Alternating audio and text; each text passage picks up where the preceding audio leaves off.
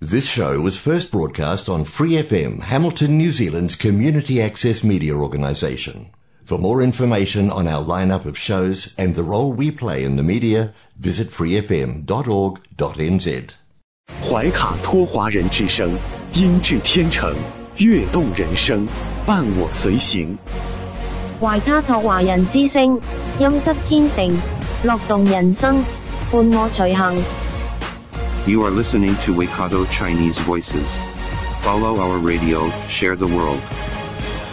您正在收听的是 FM 八十九点零怀卡托华人之声广播电台节目，我们在新西兰为您播音。听众朋友们，大家晚上好！您正在收听的是我们通过收音机立体声调频 FM 八十九点零和微信公众服务号博亚文创为您并机播出的怀卡托华人之声黄金时段的华语广播电台节目。我是今晚主播奥斯卡，感谢您如约守候。那在今晚两个小时的黄金时段华语播音，将由我还有我的搭档。小峰和轩轩为您共同带来。首先和您见面的栏目是您熟悉的《中新时报》特约播出的新闻晚班车，我们和您一起浏览发生在新西兰国内的新闻事件。天涯不遥远，世界在耳边，声音通四海，资讯传万家。怀卡托华人之声新闻晚班车，聆听中国，感知世界。新西兰时间七点。现在我们进入由新西兰南北岛全国发行的《中新时报》带给大家的新闻晚班车。在接下来的十分钟里，小峰和奥斯卡与您一起回顾新西兰国内新闻。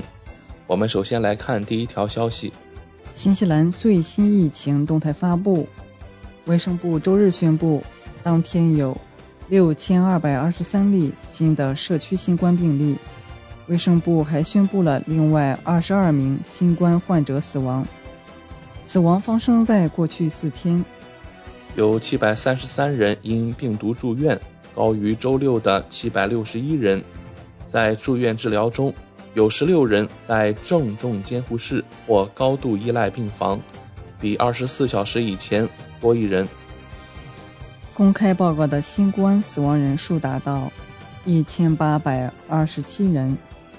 报告死亡人数的七天滚动平均值为二十二人，其中五人来自奥克兰地区，两人来自怀卡托，一人来自湖区，两人来自霍克斯湾，三人来自瓦格努伊，两人来自中部地区，一人来自惠灵顿地区，三人来自坎特伯雷，两人来自南部，包括四十多岁两人，五十多岁一人，六十多岁一人。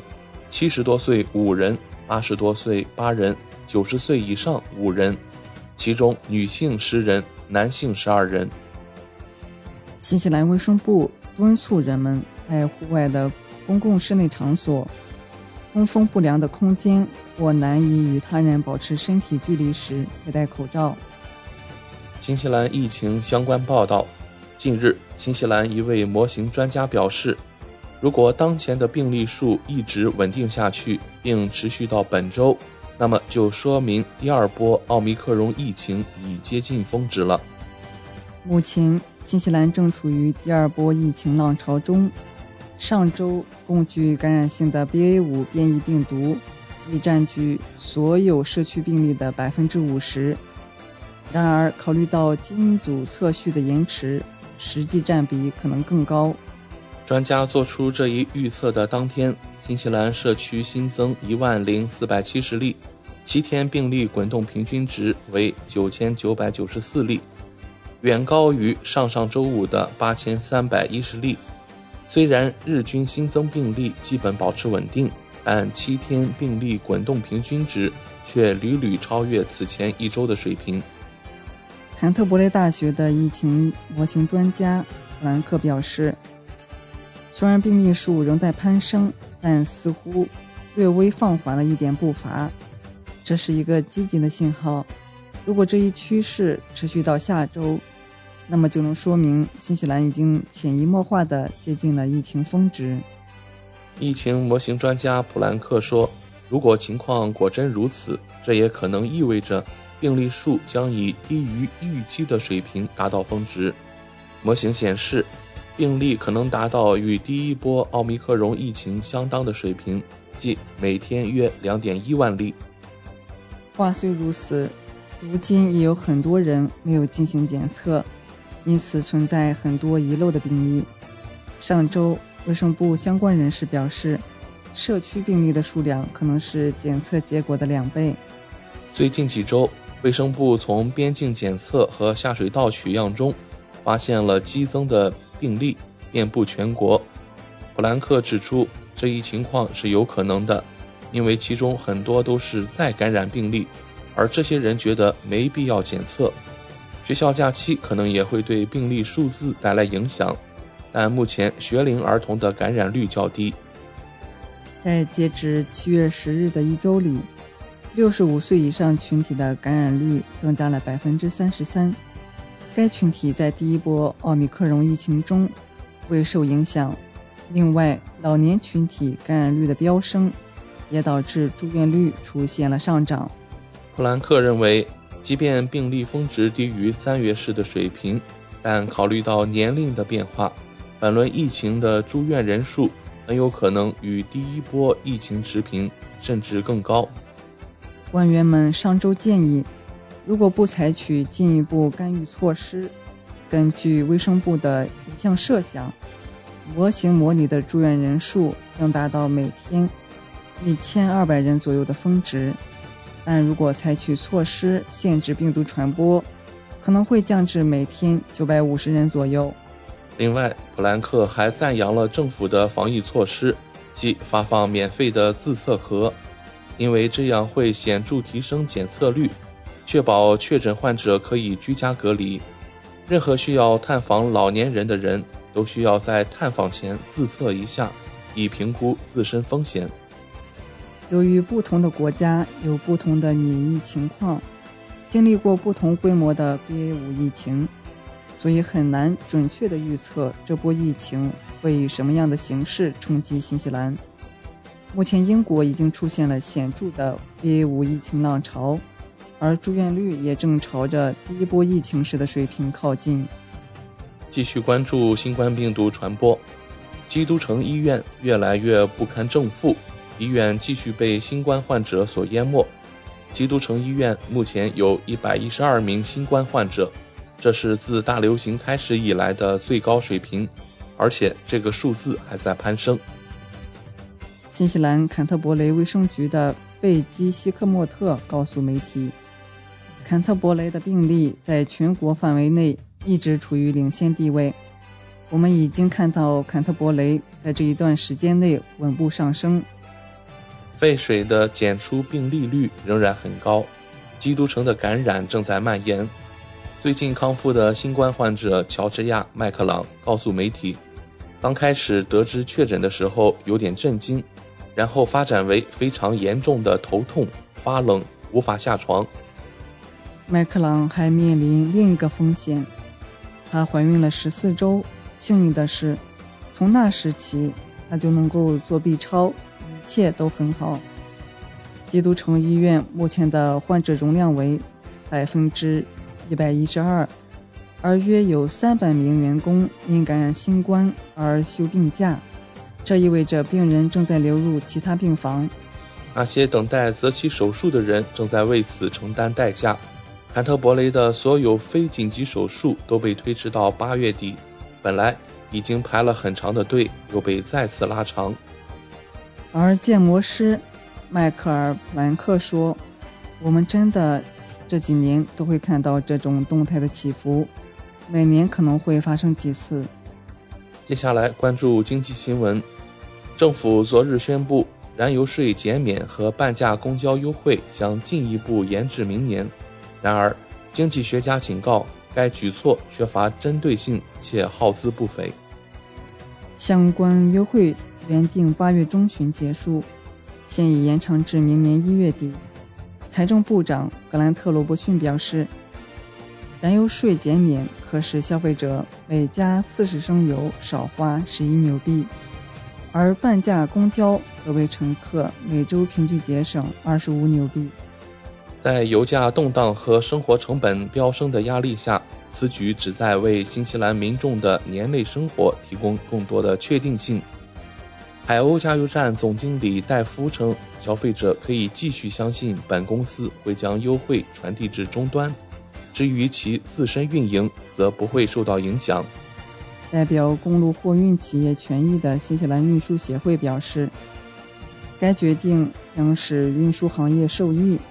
全国各地的运输公司表示，超四成可从中受惠，有利于降低成本。关于公交半价，政府称已带动主要中心城市的公交使用量。尽管如此，免费公交倡议组织协调员哈娜却认为，延期虽是一个美好开始，然而力度还远远不够。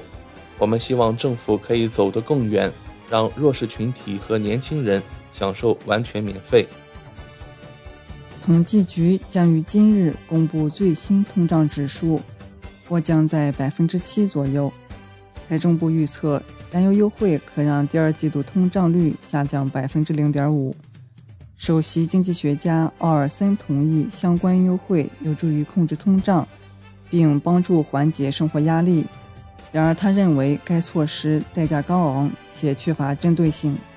据估算，燃油税减免耗资约为五点八九亿纽币，公交半价为六千三百一十万纽币。被问及优惠政策会否三度延期时，罗伯逊称不会永远持续。即便优惠延期，AA 汽车协会预计年内油价仍将维持在每升三纽币左右的水平。下面来关注游行示威新闻。刚刚过去的周六。在奥克兰的一次抗议活动中，数百名支持堕胎和少数反堕胎的活动人士发生冲突。抗议活动是由支持堕胎选择权的活动人士组织的，以回应美国最高法院推翻罗素韦德案的决定。活动从市中心广场开始，然后沿着皇后街行进。在人群中可以看到少数支持反堕胎。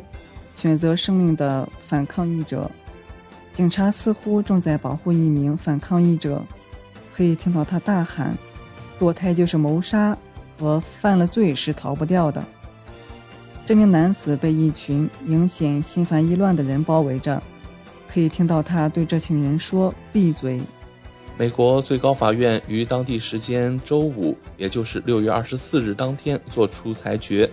推翻近半个世纪前有关女性堕胎合法权的罗素韦德案，裁定女性堕胎并非宪法赋予的权利。法院以六对三的裁决断定，堕胎并非宪法赋予的权利，将是否允许堕胎的决定权交给各州自行裁决。现在堕胎权将在州一级决定。一些保守的州已经颁布了触发法。而另一些则正在制定未来的立法，在接下来的几个月里，预计美国大约一半的州将实施堕胎禁令。在新西兰，除非该程序得到两名医生的批准，否则堕胎是一种犯罪行为。但是此前那个决定授权部长起草立法，已将堕胎行为从犯罪法中删除。但该决定在宣布之后被推迟。目前，犯罪法允许在怀孕二十周后进行堕胎的前提是，必须发生在需要挽救妇女的生命，或防止对他的身心健康造成严重的永久性伤害。下面来关注异常天气。一个新的海啸数据库显示，新西兰的东海岸是该国最容易受到海啸威胁的地区。该数据库拥有过去数百次事件的记录，研究人员希望这将有助于预测未来的危害。二零一一年，全世界都惊恐地看着日本东海岸遭受毁灭性的海啸袭击。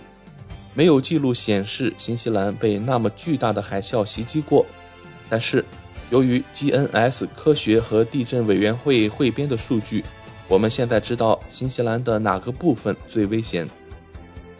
坎特伯雷大学研究员汤姆·罗宾逊说：“当你看地图时，它尤其在我们的东海岸分布的非常多。交互是在线地图形式。从历史上看，东海岸首当其冲地遭受了大多数海啸，这可能是因为它与断层线平行。”奥塔哥大学地震学教授马克·斯特林说：“新西兰位于太平洋板块和澳大利亚板块之间，这是一个相当复杂的、非常活跃的边界，可能在非常靠近新西兰海岸线的地方产生非常大的海啸。当地产生的最大的海啸记录是在1855年，在惠灵顿东部产生了高达11米的海浪。”这些历史数据有助于研究人员对未来的海啸进行规划。这些数据对于了解新西兰海啸的频率和规模是很有用的。我们可以了解到，当海啸来到新西兰时，我们可以了解海啸到达新西兰时可能会到达内陆有多远。GNS 科学风险科学家费恩·舍勒说：“你可以看到惠灵顿部分地区的海啸疏散线。”萨莫纳的海啸警报器，基督城的部分地区和霍克湾正在进行的工作。罗贝逊补充说：“就在两周前，国家紧急事务管理局 （NEMA） 成立了一个七天二十四小时的中心，在海啸出现之前进行监测。但 NEMA 说，新西兰已经准备好了。新西兰准备的非常充分。”我们正在准备方面肯定从过去的经验中吸取了教训。副首席执行官加里诺尔斯说：“从过去学习，为未来做准备。”以上就是今天新闻晚班车的内容。接下来将进入每周一晚上由纽华特产特约播出的一档有关新西兰特产的推荐栏目《纽华好物》。更多精彩马上回来。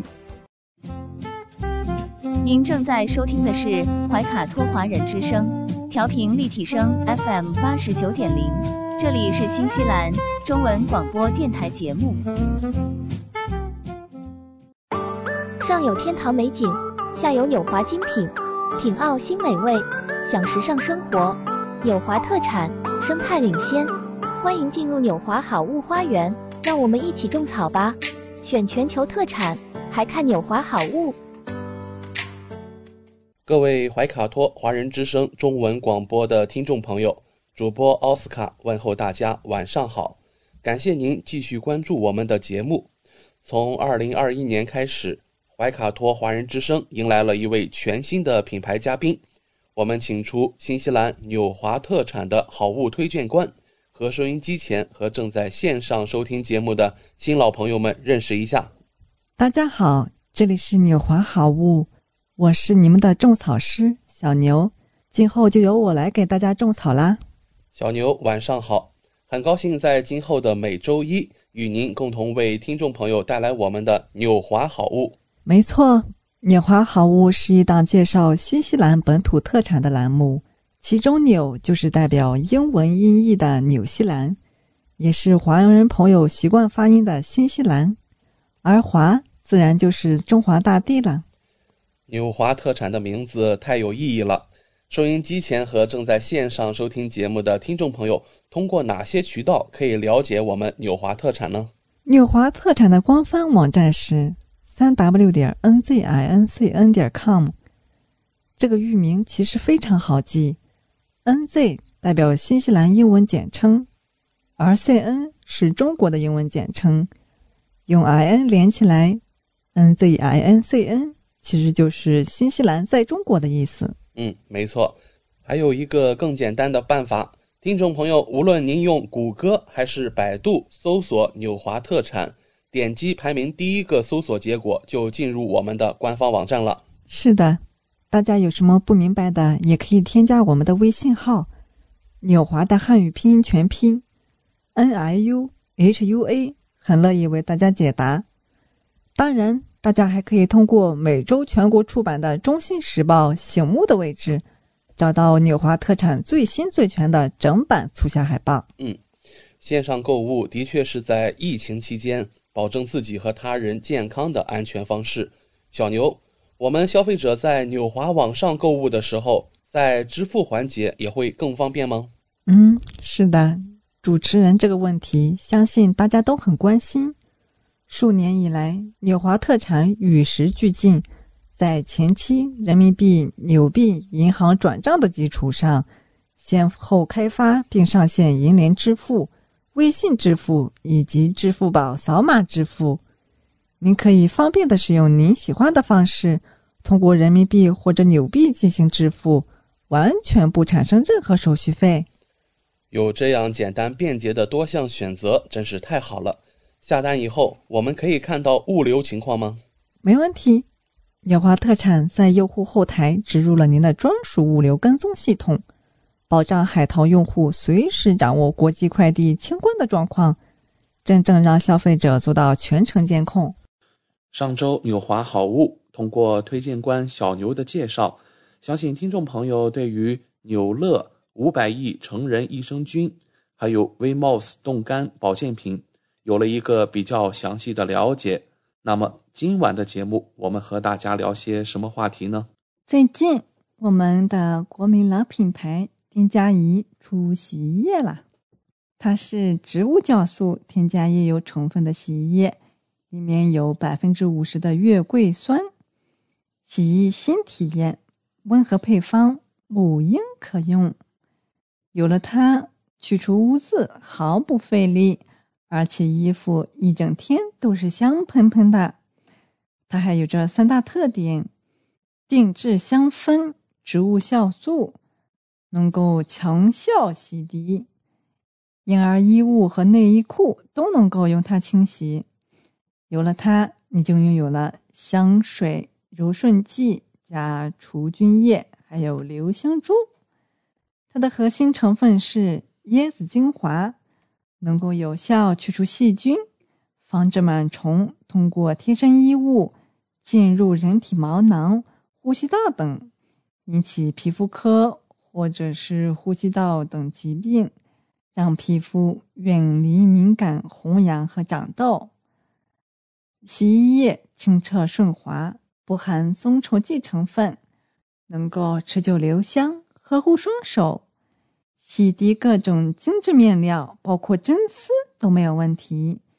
只要把衣服往盆里泡几分钟，最后再用力搓几下，基本就没有污渍啦。连家里的丝质、羊绒、羽绒等衣服都可以洗，深入纤维内部，去除肉眼看不见的污渍，让衣服从里到外都洁净如新。有的妈妈会手洗宝宝的衣服，这款洗衣液接近人体 pH 值，非常温和，洗完之后手也不会干涩，呵护双手，进一步减少了对皮肤的刺激。不含粘稠剂，洗后无残留，手洗也无压力。最重要的是，洗完衣服香香的，打开盖子先能闻到。天然浪漫的 COCO 香气，而后则是淡雅的玫果玫瑰果香，整体香味非常舒缓清新，像是把香水穿在了身上。健康安全，温和无添加，能够兼顾温和、好漂洗、清洁力强这三点哦。无磷、无漂白剂，还要无荧光粉。机洗、手洗都很配，泡沫也好漂洗，再也不会因为洗衣液去渍效果不强而腰酸背痛啦。听了小牛的介绍，我也得抓紧抢购一波丁佳怡洗衣液了。上期我们种草过 VMOS 冻干保健品以后，有听众朋友反映，呃，想让小牛具体讲一讲 VMOS 的各种产品具体都有哪些功效呢？好吧，那我们首先来看一下威莫斯一百五十亿益生菌冻干，它能够轻松炫富、畅享轻盈，三大明星菌群肆意吃喝常舒服，成分加倍，有着嗜酸乳杆菌、双歧乳杆菌、植物乳杆菌、多效合一，上秤有惊喜。一百五十亿活性益生菌，肠道亮绿灯，一路通畅，唤醒身体自护力，让养成易瘦体质。六种绿色蔬菜，纤维素乘以六。我们来看看它的六种蔬菜：菠菜、大麦草、鱼甘蓝、西洋菜、西兰花、苦瓜，呵护肠胃，击败脂肪；还有芦荟精华，还你全身舒畅。芦荟中富含氨基酸和大黄素，肠道律动常亮，上厕所不烦恼。口感美味，好吃到停不下来。酥脆酸甜，以澳洲原产酸奶为基底，经过 FD 冻干技术加工，最大程度保留营养成分和口感。适用人群就是爱美的时尚女士、熬夜应酬、饮食上班不规律的上班族。还有肠道消化不好的人群，抵抗力差的人群。好的，那我们这里也准备了几个听众朋友关心的问题，要请教小牛。VMOS 产品使用是空腹还是随餐呢？产品基底是酸奶，可以帮助益生菌更容易吸收，已经达到了随餐服用的效果。因此，随餐还是空腹吃都是可以的，对产品效果没有影响的。VMOS 为什么选择这种技术呢？冻干技术可以更好的保存营养物质的活性，这些成分才更有效，更容易吸收。与之对比的是传统保健行业的热喷干燥技术，制备中温度可以达到九十度，这一过程不可避免的损失掉一些活性成分，这些成分功效降低，很难被人体吸收。VMOS 产品安全吗？有没有副作用？VMOS 产品为增加口感，只添加了酸奶作为基底，但是没有任添加任何防腐剂，没有添加剂和色素，符合国家的标准，没有任何副作用。使用本产品会产生依赖性吗？本产品成分天然提取，不会产生依赖性，放心使用。下面我们来看看威莫斯的维都式睡眠片冻干，睡眠小枕头，深睡一整夜。你有多久没有睡好觉了呢？睡不着，睁眼犯困，闭眼清醒，辗转反侧，难以入眠，睡不深，时睡时醒，再入睡难浅眠多梦。睡醒更累，睡不饱，休息不够，起床困难，白天犯困，精神不振，睡眠不好，整个人都垮了。容貌就是有黑眼圈，发际线后移，还能长痘。学习工作思维混乱，记忆力衰退，身体素质身体乏力疲惫，提不起精神，生活社交负面情绪。脾气差。VMOS 睡眠片有着三大优势，呵护健康问题。第一个，植物萃取改善睡眠，三大明星成分天然复合配方。第二个，保健品新标准，严格符合 TGA 生产标准。第三个就是临床实验效果可见，用数据说话，针对你的多个睡眠问题。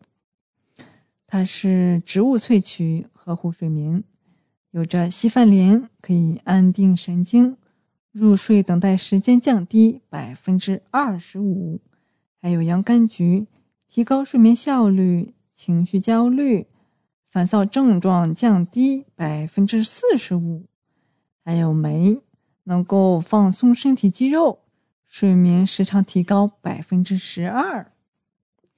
临床实验效果可见。用数据说话。我们来看看睡不着的问题。服用西番莲提取物后，入睡等待时间从四十四点三八分钟缩短至二十五点九二分钟，减少了百分之二十四点六。睡不着的问题，每天服用氧甘菊提取物，两周后因抑郁导致的睡眠效率低下的症状缓解了。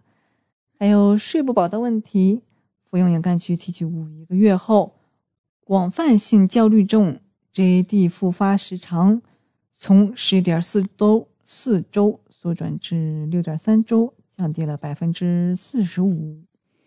睡前来一包酣睡一整晚。一瓶等于三十天酣睡哦。睡前三十分钟至一小时内服用，放下手机，关闭光源，闭眼进入睡眠状态，活力满满，开启新的一天。最后，让我们来看看来自澳洲的冻干复合维生素，让你气色红润，自信素颜，冻结你的美。酸甜血橙口味，可以补充每日所需的维生素 C，能这些能够抵抗你的免疫力降低，还有抵抗力差的问题，还有黑色素多、口腔溃疡、肌肤缺少弹性、换季感冒，还有牙龈出血、经常生病的这些问题，能维持人体健康的功能，提高免疫力。毛细血管的健康，伤口愈合，抵抗自由基。人体每天至少至少需要摄入一百毫克的维生素 C，一百毫克的维生素 C 就等于两个奇异果，或者是三个橙子，或者是十八个车厘子哦。感谢纽华好物推荐官小牛的精彩介绍。节目尾声，主持人奥斯卡照例要给大家争取福利了。今天有哪些给怀卡托华人之声电台听众专属的优惠活动呢？纽华特产一定不让大家失望。最近纽华的新西兰新西兰藏还有一件包邮、整单包邮清仓大促活动。首先，只要您在纽华特产网站注册自己的账号，系统将会直升一级 VIP 账号，不需要通过任何前期购买架构。就可以直接看到比注册前更优惠的实体价格。同时，您购买的数量越多，会员体系升级的越高，后台看到的价格体系就会更好，真正让利于消费者。尤其现在疫情期间，政府鼓励大家非必要不外出，因此聂华特产希望通过这种方式，鼓励大家在现场消费的行为，减少病毒传播的机会。怀卡托华人之声的专属福利来啦！如果还想更多的了解我们的好物，听众朋友可以添加微信客服“纽华”的汉语拼音全拼 “n i u h u a”，就可以联系到我们。一周内添加我们微信客服的听众，只要备注“听加怡”，就可以领取二十元的优惠券哦。这是怀卡托华人之声听众朋友的专属福利。通关密码只在本台播放，而且每周都不一样，还请您注意收听啦！感谢纽华好物推荐官小牛带给怀卡托华人之声的专属优惠，期待下周同一时间您继续带我们分享纽华好物。请各位听众朋友别忘了谷歌和百度搜索排名第一的纽华特产，或者可以随时添加我们的微信客服“纽华大汉语拼全拼”。就可以看到我推荐的超多好物啦！谢谢大家，谢谢小牛做客怀卡托华人之声。纽华特产立足澳新本地，为世界各地消费者与生产公司之间打造了流畅的沟通渠道，避免不必要的中间商，厂家直接供货，一手货源保证。纽华特产现已具备澳大利亚、新西兰、德国、香港、韩国、泰国。英国七地大型仓储仓库与知名品牌商联手合作，涵盖千余种保健、强身、养生等特产品，丰富了海内外客户的选择，成为广大代购和电商首选平台之一。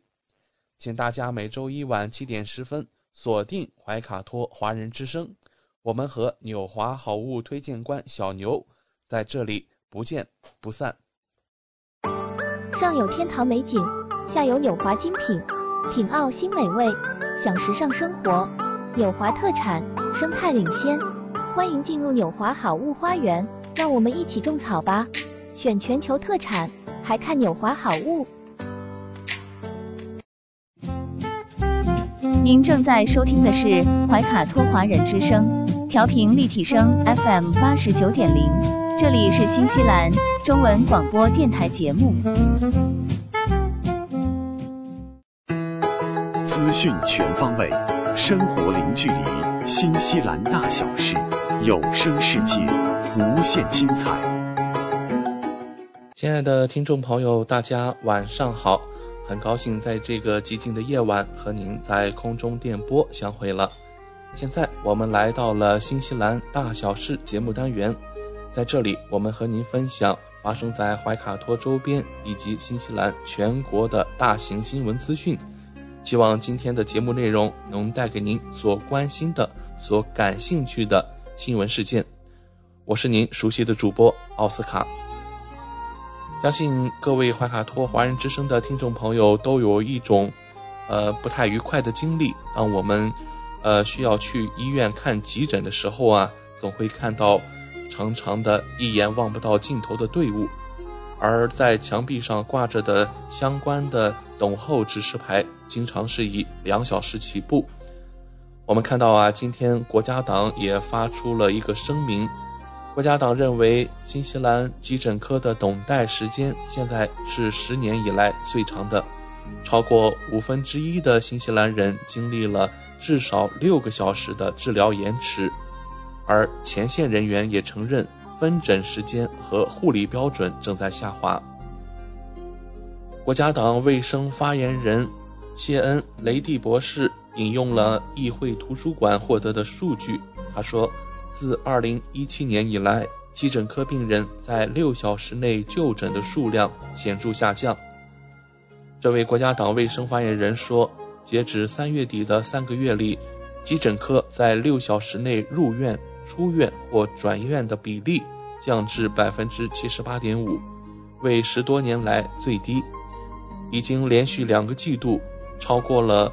五分之一的急诊室病人不得不等待至少六个小时，才能获得接受治疗。这是表明新西兰系统无法应对现状的明确迹象。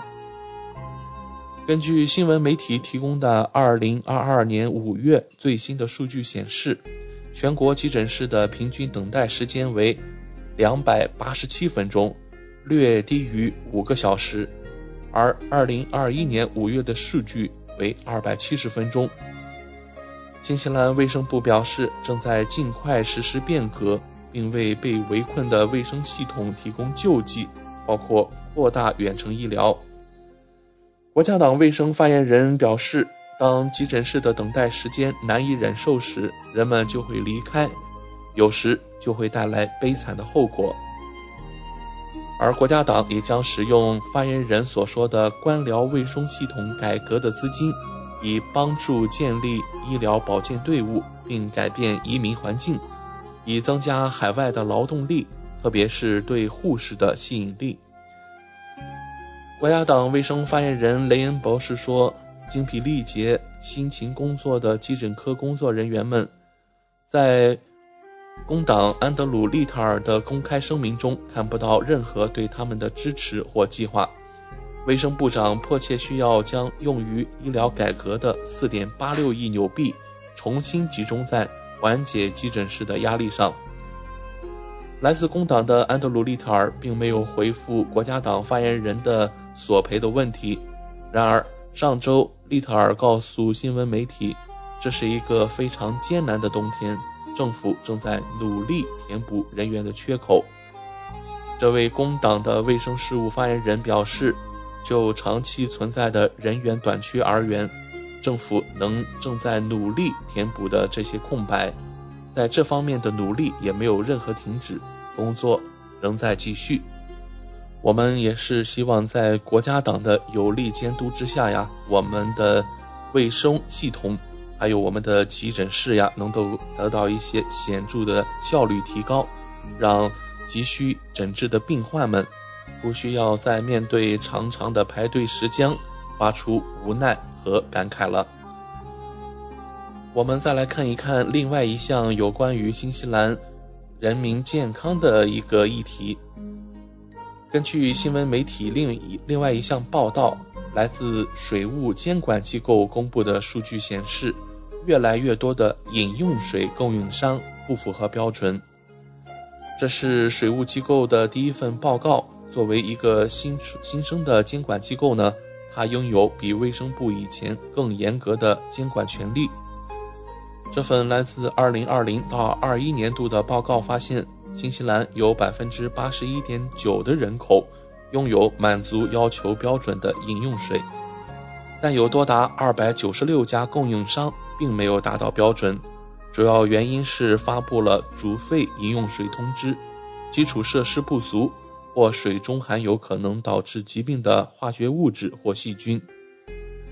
在二零二一年的最后一个月，该部门收到了二百零九份通知。其中包括二十七份煮沸饮用水通知，这些通知来自全国各地，涉及三十七个议会。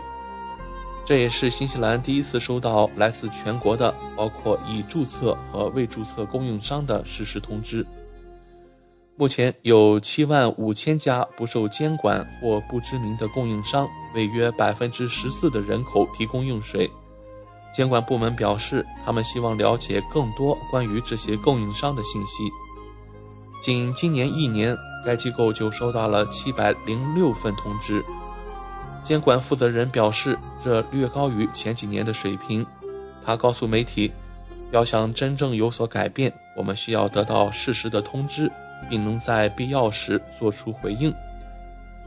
而相关部门也表示说。有人采集样本送到实验室后，如果他们得到的测试结果不合格，必须按照法律规定把样本交给我们。在未来的一年里，我们希望能够收集更多的数据，以搞清楚新西兰哪些人可能喝了不符合规定的饮用水。如果说我们今晚大小事播报的第一篇新闻有关急诊室等待时间改革。可能还是面临一小部分群体的民众。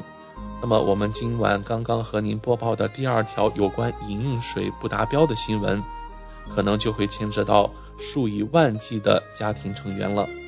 我们看到这份数字也是触目惊心啊！在新西兰这样一个我们都引以为豪的，呃，以自然环境，呃，优美的这样一个国家为著称的代表之下呀。居然有多达二百九十六家饮用水供应商提供了不合标准的饮用水，这个数字不断触目惊心，更发人深省。我们期待相关的部门能够获取更多的样本报告，并将不合格的公司剔除出新西兰的饮用水市场。好了，在今天小新西兰大小事尾声阶段，我们和大家再来分享一些。有关新西兰政党的最新民调结果，那根据最新公布的一项政治民调结果显示，我们看到国家党党魁克里斯托弗·卢克森的个人支持率下滑了百分之五点六，原因是他发表了有关堕胎法案的误导性言论。卢克森在此前言论中反对堕胎。那么，即便如此，在党派支持率方面，国家党依然领先。在最受欢迎总理人选方面，卢克森的个人支持率为百分之二十二点四，杰辛达·阿德恩的支持率为百分之四十一点二，上升了百分之一点五。与此同时，行动党党魁大卫·西摩的支持率上升了百分之零点五，来到了百分之六点一。评论人士指出，前段时间美国最高法院对堕胎法的裁决。激起了强烈的社会反响，而卢克森的个人支持率也随之下滑。在美国推翻了女性堕胎合法权之后，记者询问卢克森，国家党执政以后是否会效仿美国，推翻新西兰现有的堕胎法，而后者不置可否，也没有做出承诺。此举被认为卢克森有意追随这一步伐，并在堕胎问题上采取保守和反对的态度。即便如此，在党派支持率上，国家党仍然以百分之三十七的支持率，领先工党，而工党的支持率上升了百分之零点五，来到百分之三十四点七。行动党的支持率达到百分之十，有了百分之零点六的上涨，而绿党的支持率也上升了百分之零点二，来到了百分之八点五。毛利党的支持率上升了百分之一点九至百分之三点七，优先党党的支持率上升了百分之零点五，来到了百分之两点八。机遇党的支持率却出现了下滑，来到百分之三点三，这一数字有了一个百分之三点二的显著的下滑趋势。按照这一民调的结果。国家党将会获得四十七个席位，行动党将获得十三个席位。如果要阻隔的话，两党需要再从毛利党那边获取五个席位。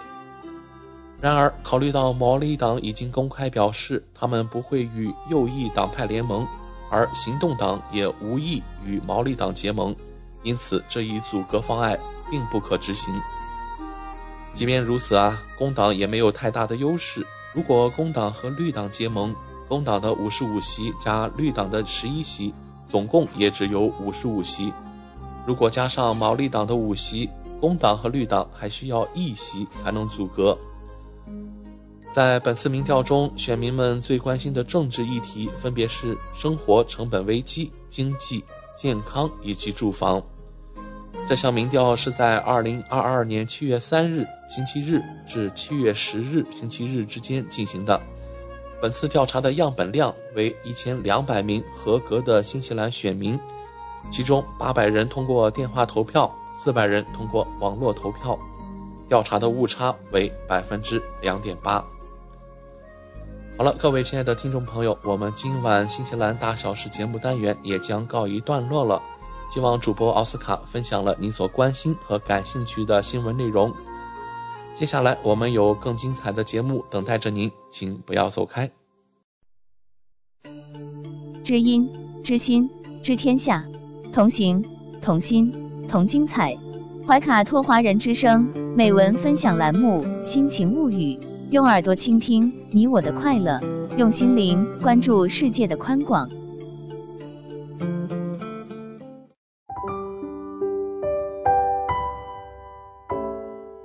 人民日报微信的读者朋友们，大家晚上好，这里是人民日报夜读。今天跟您分享的文章是：丰富自己的三件事，去靠近，去努力，去经历。去靠近比你优秀的人。一个人提升自己最快的方式，就是跟比你优秀的人在一起。因为无论一个人再厉害，他的学识毕竟是有限的，但比你优秀的其他人有着比你更多的知识和智慧。有时，认识一个优秀的人，就是为自己多打开一扇窗，因为他会把新的见识、新的看法、新的理念，在不经意中表达出来，然后给你带来新的成长和进步。一个人在学习上比你厉害，可以帮你更好的拓展知识面。一个人在能力上比你厉害，可以帮你更好的解决问题；一个人在情商上比你厉害，可以帮你更好的处理人际关系。想要成为什么人，就努力靠近什么样的人，去做令你感到难的事儿。许多时刻，我们总会有畏难心理。其实，做简单的事。也许很容易，但唯有做难的事，我们才能有更好的突破和提升。同样是努力，你努力打好一场游戏，当然会感到轻松；但读书一小时，才能丰富你的大脑和见识。同样是坚持，你坚持每晚睡前玩手机，也许是不费力的，但坚持睡前做三十个俯卧撑，你的身体才会变得更强壮。在这个世上，一个人想要成功，就一定要去做难一点的事儿，比如不断的学习、不断的成长、不断的进步。其实，难有时只是一个阶段性的感受。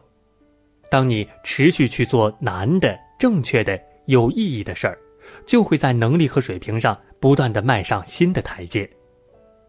但如果你只是在原地踏步，不仅不可能有进步，甚至还会有被淘汰的危险和可能。有时你不主动选择去做难的事，生活就会被动给你更多的困难。一个人最大的敌人就是你自己。当你战胜了自己身体和心理上的困难，也就会打赢人生当中更多看似难以胜利的仗，去经历更多的人生。每个人的一生都有属于自己的经历，也许有的人一辈子在一个相同的地方做着一份相同的工作，过着相同的每一天。但如果有可能，趁还有时间。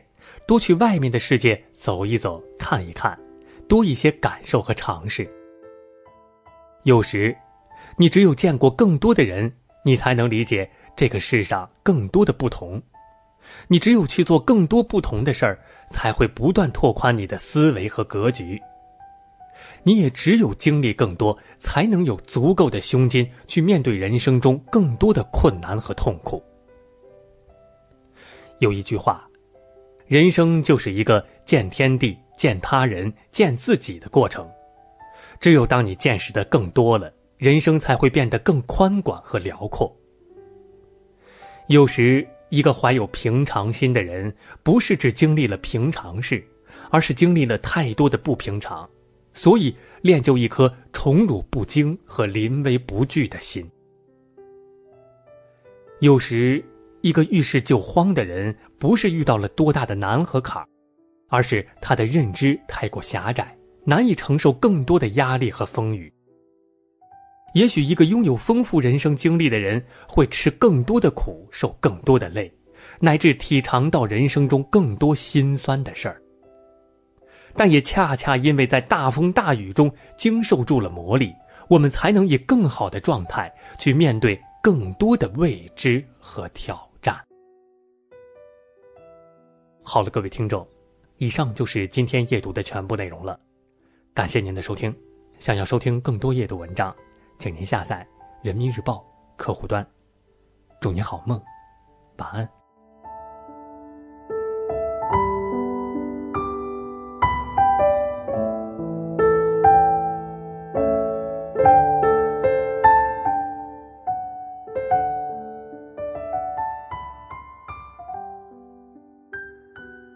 怀卡托华人之声，音质天成，悦动人生，伴我随行。怀卡托华人之声，音质天成，乐动人生，伴我随行。You are listening to Waikato Chinese Voices. Follow our radio, share the world. 您正在收听的是 FM 八十九点零怀卡托华人之声广播电台节目。我们在新西兰为您播音。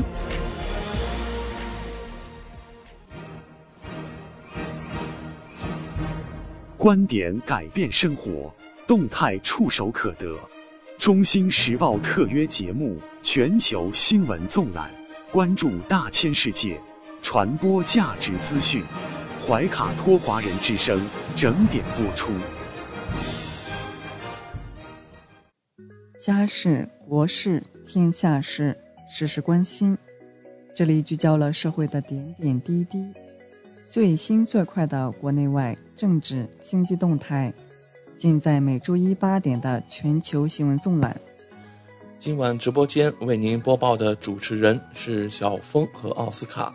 首先，我们来关注中国大陆新闻。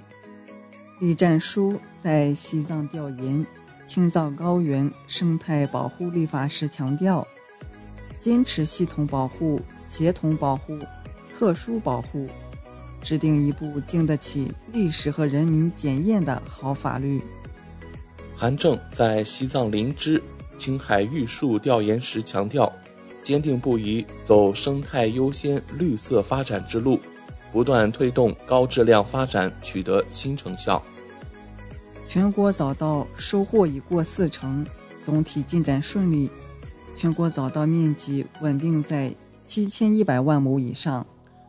天舟三号货运飞船于七月十七日十时五十九分已撤离空间站组合体，将择机载入大气层。水利部启动引江济泰水量调度，保障太湖流域供水安全。城兰铁路铺轨进入川西高原。北京市七月十八日起面向全市消费者发放一亿元“重逢美好”餐饮消费券。消费券将通过建行生活、美团、饿了么、麦煎外卖等平台发放，每天上午十点发放。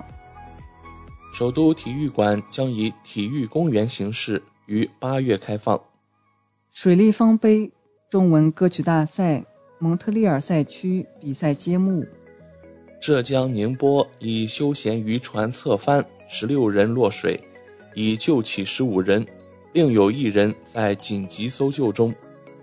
受高温影响，浙江开展大规模人工松雨，助力抗旱降温。广州出台无偿献血激励与优待办法。兰州加强对孤寡老人等重点人群人文关怀和心理疏导。七月十六日晚深夜，新疆吐鲁番、霍尔勒等多地居民拍摄到多个不同颜色的发光体划过夜空坠落，发光体呈黄色、红色等，场景颇为美丽。入伏日，陕西多地遭遇强降雨，为何出现？2022年第一号洪水，四川北川突发山洪，致六人死，十二人失联。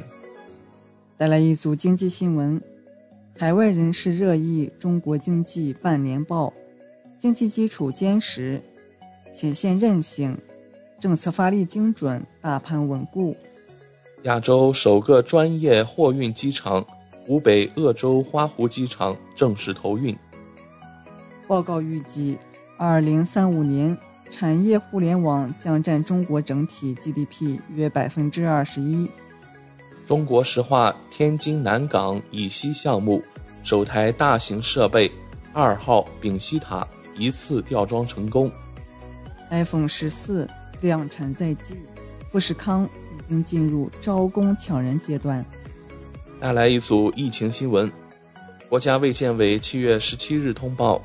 十六日，三十一省市新增确诊病例一百五十四例，其中境外输入四十八例，本土病例一百零六例，包括甘肃五十三例，广东二十一例，广西九例，四川七例，安徽五例，海南四例，上海两例，江西两例，黑龙江一例，浙江一例，贵州一例。三十一省份累计报告接种新冠病毒疫苗三十四亿一千二百四十五点七万剂次，五天超四百五十人感染。广西北海突遇疫情，目前有两千多名旅客滞留。疫情防控履职不力，广西北海市卫健委主任等两人被免职。上海消息。做好外省市来沪返沪人员排查和防疫管理。兰州市主城四区临时管控时间延长至七月二十四日二十四时。法治方面，厦门市人大常委会原副主任黄锦坤接受审查调查。原银监会处置非法集资办公室巡视员宋占英接受审查调查。广州警方猎诈行动抓获犯罪嫌疑人六百零二名。周某某驾驶商务车在重庆市涪陵区主要交通干道碰瓷，连续作案二十八起被捕。律师黄马无法出庭按撤诉处理，深圳一法院致歉。七月十六日，网曝江西南昌一小女孩被后妈虐待。打得遍体鳞伤，警方回应称已接到报警，正在处理。军事方面，中印第十六轮军长级会谈十七日举行。陆军第七十九集团军某合成旅官兵唱响“强军有我”。文体新闻：全国政协常委、中国佛教协会副会长、中国佛协西藏分会会长班禅在藏传佛教格鲁派祖次甘丹寺朝拜。十五部香港经典电影苏州展映，《凤冠情事》《游园惊梦》等香港戏曲片取材于苏州昆曲。易烊千玺发文回应近期国家话剧院考编争议，称决定放弃入职。四川乐山一餐厅发现恐龙足迹，为白垩纪早期食之类恐龙留下。中国女篮原心理教练黄晶因病去世。王艺迪四比一石川佳纯晋级决赛，中国女乒锁定女单冠军。田径世锦赛，王嘉男跳远摘金创历史，巩立姣铅球收获银牌。田径世锦赛，男子百米，苏炳添无缘决赛，美国选手包揽前三。亚洲杯赛况，中国男篮大胜中国台北，小组第二出线。港澳台方面，港澳新闻：七月十七日，香港新增三千四百八十六例确诊病例，新增四例死亡病例，预计疫情两周内翻番。香港本年度马季结束，投注额按年升至逾一千四百亿港元，刷新纪录。澳门新增二十七例核酸检测阳性病例。台湾新闻：七月十七日，台湾新增两万四千一百九十六例本土病例，新增七十三例死亡病例。苏贞昌称，台湾治安一向稳定。台湾媒体回应。权力斗争之时，枪支正在蔓延。国际方面，王毅就巴基斯坦遭受洪灾向巴外长比拉瓦尔致慰问电。贝尔格莱德至北京直航航班入境首航，大连周水子边检保障入境分流。武继奇亲自迎接中赛首个直航航班，机场以过水门礼遇欢迎。G20 财长和央行行长会议在印度尼西亚巴厘岛闭幕，呼吁合作应对粮食安全和通胀问题。截止北京时间二零二二年七月十七日二十一时二十一分，美国约翰斯霍普金斯大学统计数据显示，全球累计确诊五亿六千两百零六万零二十三例。其中死亡六百三十六万八千九百九十一例。美国累计确诊新冠肺炎病例八千九百五十二万一千零一十六例，累计死亡病例一百零二万三千七百八十八例。拜登结束首次中东之行，提中东政策五点原则。英国媒体透露，蓬佩奥要参选美国总统。并准备和特朗普竞争。美国纽约再现枪击事件，一母亲与年幼孩子散步时中枪。美国阿肯色州小石城儿童玩枪走火，又酿悲剧，五岁弟弟意外枪杀八岁哥哥。欧盟将调整制裁措施，保护食品贸易。俄罗斯称，粮食出口协议不能保证俄乌复谈。支持反政府组织，蓬佩奥和博尔顿等六十一名美国人受伊朗制裁。最新民调，前负责平等事务的国务大臣巴德诺赫支持率远超竞争对手，成为英国首相热门人选。涉台表述惹怒中国网友后，韩国媒体回应不再重犯类似错误。韩国中央日报已经将帖子删除。伊朗外交部消息：美国利用伊朗恐惧症在中东制造危机。枪杀安倍嫌犯案发前信件曝光，安倍并不是我原本的敌人，现在考虑不了安倍死后的影响了。以上就是今天全球新闻纵览带给您的全部内容。主播小峰和奥斯卡，感谢您的收听。中新时报 Asia Pacific Times。新西兰南北岛全国同步发行。关注天下，服务新华，即刻关注官方微信公众服务号“中新华媒”，在线读报、华语广播、视频报道，应有尽有。您关心的时政新闻，您关注的生活爆料，您想知道的商业资讯，您想了解的社会百态，离不开您的《中新时报》。您正在收听的是怀卡托华人之声，调频立体声 FM 八十九点零，这里是新西兰中文广播电台节目。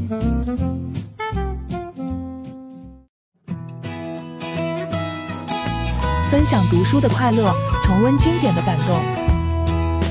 怀塔托华人之声今天读书，甄选全球文坛精品，和您一起读好书，好读书。共品文化大餐。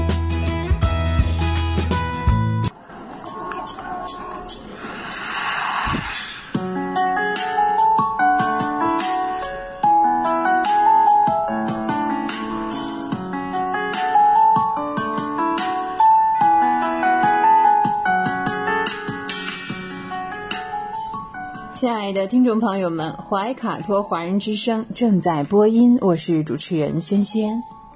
又到了今天读书这个小栏目的时间，每期与您分享值得阅读的好书好文，平淡质朴，娓娓道来，让大家在繁忙的工作生活之余来一点文化加餐。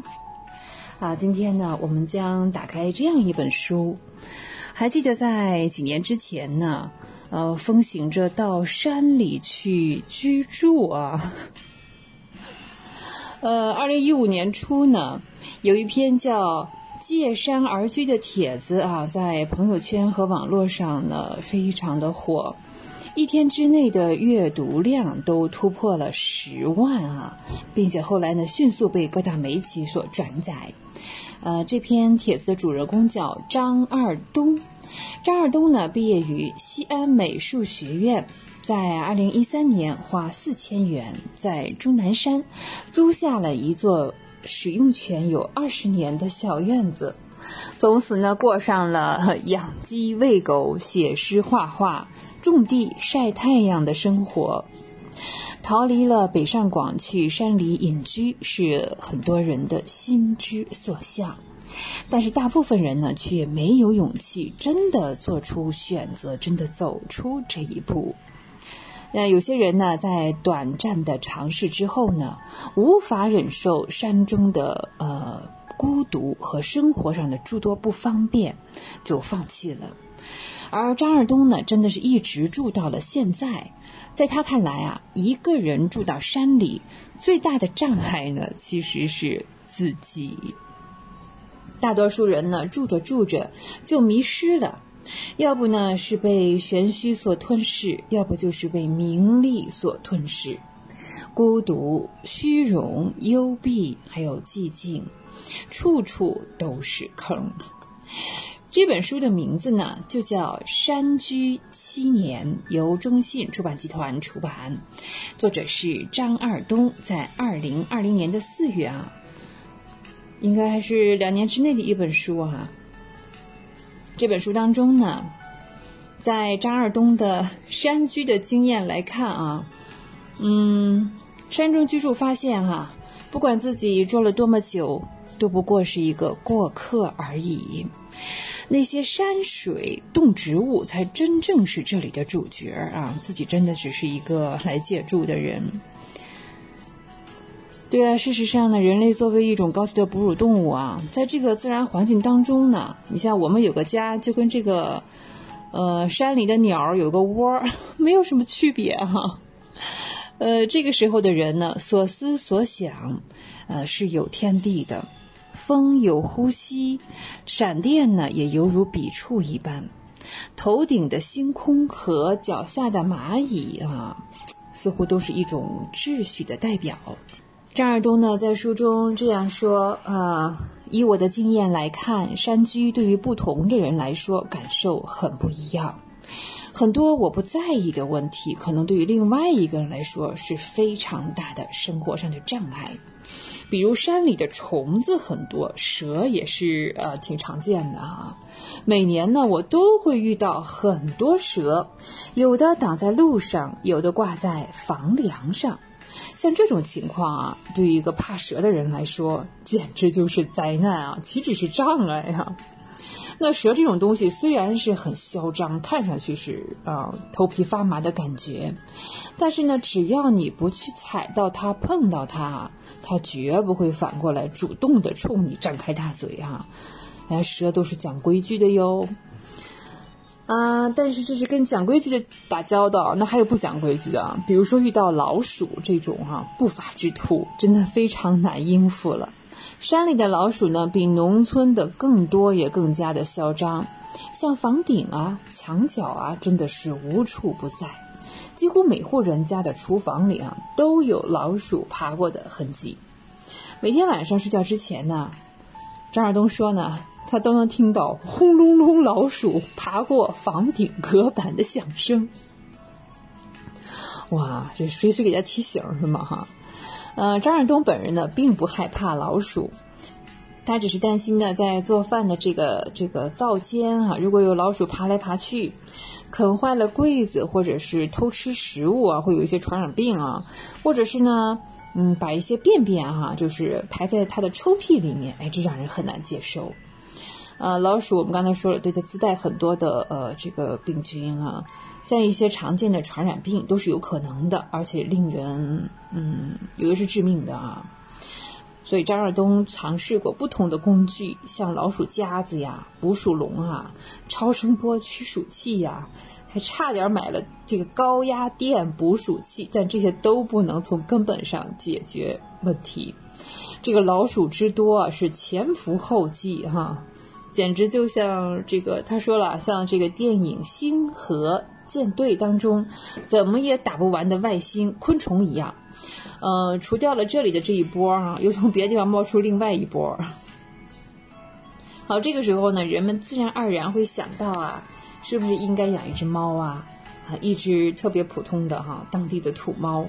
土猫呢，其实是蛮好养的，它能够起到防老鼠的作用，而且呢，不需要。准备什么猫砂呀？刨一个土坑就能解决问题。它也不需要吃猫罐头。那吃饭的时候呢？哎，分它一点就行。嗯，但是对于猫呢，我们有很说呢要忍受的东西哦。嗯，它的力气比老鼠大得多，而它也可以上蹿下跳。是猫是非常灵活的哈。它一样可以在厨房里翻箱倒柜，把油瓶子扒拉倒啊，把锅盖掀开来呀。把垃圾桶里的垃圾扒拉一地啊！嗯，猫的身上也是一样，它携带着像跳蚤啊、蜱虫啊，以及呢，下雨之后呢，它爪子上还沾着泥巴，就来到了屋里，甚至跳到你的床上啊！嗯，就要提前做好准备啊，各种各样的事情，可不是我们在电影或者电视剧里啊 看到的那么美好。除了养猫，我们还可以对另外人类最好的朋友狗。啊，养狗啊，倒不是说要防什么，它更多的是对人的一种陪伴。它像一个门铃一样哈，它是有个动静的。当然，养狗的话呢，最好也是土狗。土狗其实是非常聪明的，啊，不挑食，也不怎么去胡作哈。嗯，现在的农村的土狗啊，也不是长特别大的，他们养的这个叫板凳狗。外貌呢，呃，跟大狗有点像，但是个头呢，比以前大狗要小一半呢，哈。不管是养什么狗啊，这样看起来似乎比养猫要省心多了哈。其次呢，还可以养鹅哦，对，是鹅是可以看家护院的，这是真的。养鹅呢，并不只是为了好看，还有一点非常实用哦，可以吃鹅蛋啊，对呀，有鹅蛋吃，而且还可以防蛇。不知道是不是蛇不太喜欢鹅这种快快的这种叫声啊？呃，有的时候呢，鹅在院子里啊走来走去，呃，蛇一般就会很少。据说呢，鹅是会去啄啄啄啄这些蛇啊，地上的小虫子什么的。当然了，像鹅这种目空一切的动物，它应该是什么都啄，不只是啄蛇了。有意思的呢，是养鹅最好是养一只。一只鹅呀，这只鹅会跟人亲近啊，你走到哪，它跟到哪里啊，而且招之即来。如果两只鹅的话，哎，那基本上它跟你就没什么关系了，它还是跟着另外一只鹅走了哈。所以呢，鹅不建议养太多哦。还有一点值得一提的呢是，呃，真的在山里，如果是正八经过日子哈，夏天的时候呢，要把蚊帐支上，然后呢，门窗纱帘都装好。被褥的下面呢，常年都铺着电热毯，即便是夏天遇上呢，呃，这我们叫连阴雨啊这种天气，要开高温烤上整整一天，不然整个被褥呢都是湿乎乎的。冬天呢，在没有霜冻之前，就要提前把水管包好，要多缠几圈啊。嗯，如果冻裂了的话啊，这个没有水吃可不是闹着玩的。另外呢，不管你喜欢还是不喜欢啊，最原始的，呃，炊具啊，这个炉子，哎，烹饪用的、取暖用的都可以，这是必备的。那烧炉子呢，就要有柴火或者是煤炭，对，这都要提前准备。反正呢，你像这个电暖气啊、空调啊什么的，在零下十几度甚至更冷的天气当中呢。都不如一个火炉来的温暖实在啊！不仅可以取暖，还可以做饭呢。啊，还有呢，种菜的话呢，嗯，每样种几棵，啊，就够。啊，还是哎呦，还有饮食的多样化啊，真好。好在呢，这一些都是可以控制的哈。嗯，在这个小小的世界里呢，你可以自己说了算了。此外，在这本书当中呢，他还谈到了怎样跟呃山里的人、村里的人去相处。当然了，你不能指望所有遇到你的人都喜欢你啊，一定有的能接受，有的不能接受，有的甚至是长期的，嗯，在心里惦记着你、恨着你啊，这种人都是有的。大家真的感兴趣的话，非常建议朋友们打开这本书来读一读。这就是《山居七年》，作者尔东。好，有温度，会思考，爱生活。以上就是本期的今天读书。我们天天读书，我是轩轩。下期节目我们再会，再见。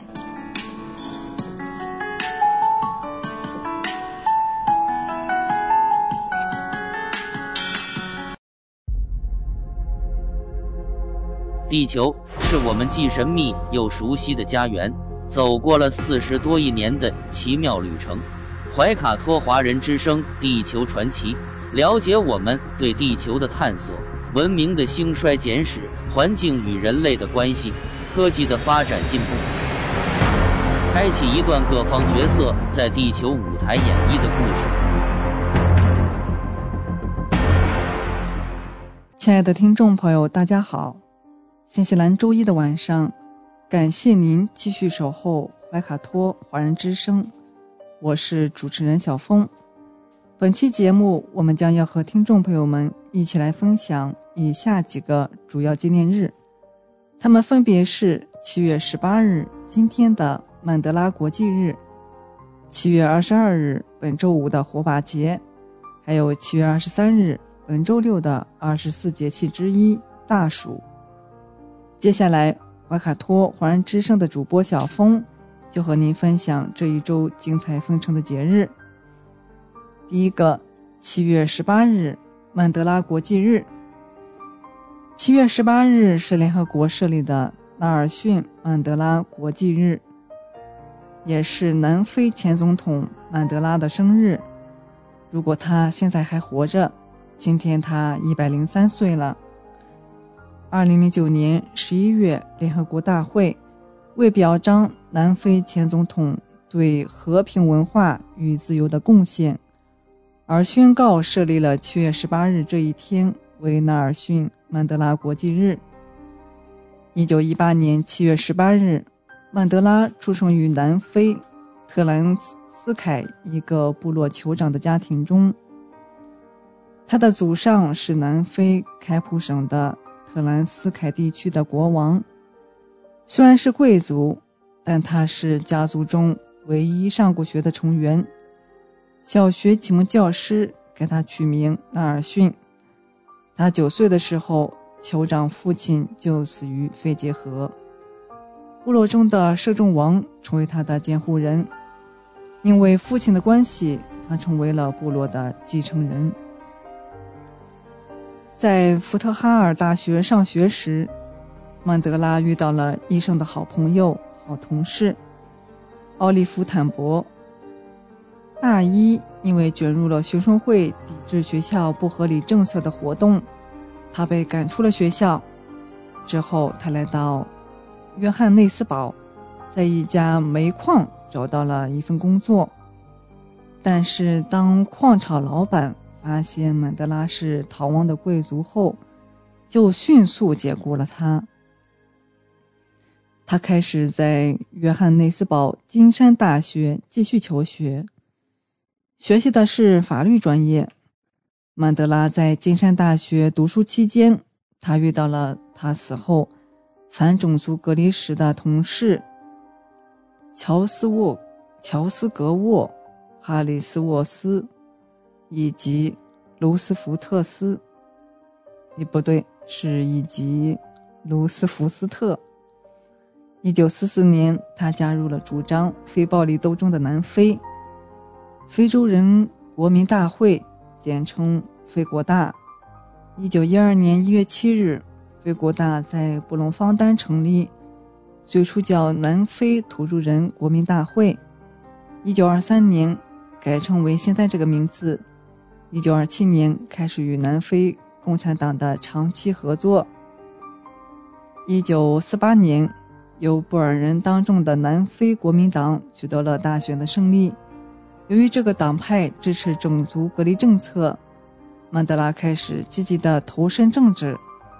他在1952年的非国大反抗运动和1955年的人民议会中起到了领导作用。与此同时，曼德拉和他的同事和他的律所律师事务所的同事奥利弗·坦博开设了曼德拉·坦博律师事务所。为请不起辩护律师的黑人提供免费或者低价的法律咨询服务，并先后任非国大执委、德兰士瓦省主席、全国副主席。一九五二年底，他成功的组织并领导了蔑藐视不公正法令运动，赢得了全体黑人的尊敬。为此，南非当局曾两次发出不准他参加公共集会的禁禁令。一九五八年九月二日，维沃尔德出任南非首相，其于执政期间出台了班图斯坦法，此举将一千余万非洲黑人仅仅限制在百分之十二点五的南非国土中。并且同时在国内实行强化通行证制度，此举激化了南非黑人与白人的冲突，最终导致了沙佩维尔惨案的发生。一九六零年三月二十一日，南非军警在沙佩维尔向正在进行示威游行的五千名抗议示威者射击。沙佩维尔惨案的发生共导致了六十九人死亡，一百八十人受伤。曼德拉因此被捕入狱。曼德拉经过在法庭上的英勇辩论，最后被宣判无罪释放。在政府的高压政策下，非国大被迫转入地下，一些领导人流亡到津巴布韦请求政治避难，而曼德拉声称不离开南非也不自首，只有通过艰险牺牲和战斗行动才能赢得自由。斗争是我的生命，我将继续为自由而斗争。直至生命的终结。曼德拉1961年参与创建非国大军事组织“民族之矛”，开展地下武装斗争，由曼德拉任司令员。此时的非国大放弃了最初的非暴力斗争的立场，转而走向暴力革命。曼德拉是其中的关键人物。1962年8月，南非政府在美国中情局的帮助之下。将曼德拉抓捕入狱，当时政府以煽动罪和非法越境罪判处曼德拉五年监禁。自此，曼德拉开始了他长达二十七年的监狱生涯。一九六二年十月十五日，曼德拉被关押到比勒陀利亚地方监狱，在那里，曼德拉为了争取自身利益而遭到单独关押，关押时间一日长达二十四小时，每天只有上午和下午各半个小时的活动时间。在单独关押室中，没有自然光线，没有任何书写物品，一切与外部隔绝。两年以后，就是一九六四年六月，南非政府以企图以暴力推翻政府罪，判处正在服刑的曼德拉终生监禁。当年，他被转移到南非最大的秘密监狱——罗本岛上。他在狱中始终未改变反对种族主义、建立一个平等自由的新南非的坚强信念。他是永不屈服的灵魂。在他入狱期间，他的影响力日益增长，遍及全世界。全球五十三个国家的两千名市长为曼德拉的获释而签名请愿。英国七十八名议员发表联合声明，五十多个城市市长在伦敦盛装游行，邀请英国首相向南非施加压力，恢复曼德拉自由。直到一九八四年五月。也就是曼德拉被关二十二年之后，官方才允许曼德拉与其夫人进行接触性探视。当曼德拉在二十二年之后再次见到自己的妻子，他们紧紧拥抱在一起。曼德拉说：“这么多年以来，这是我第一次吻抱我的妻子。算起来，已我已经有二十一年没有碰过我夫人的手了。”南非在实行种族隔离后期那段时间内，受到了国际社会的严厉制裁。这一切最终导致南非于1990年解除隔离，实现民族和解。1990年2月10日，南非总统德克勒克宣布无条件释放曼德拉。1994年4月，南非非国大。在南非首次不分种族的大选中获胜。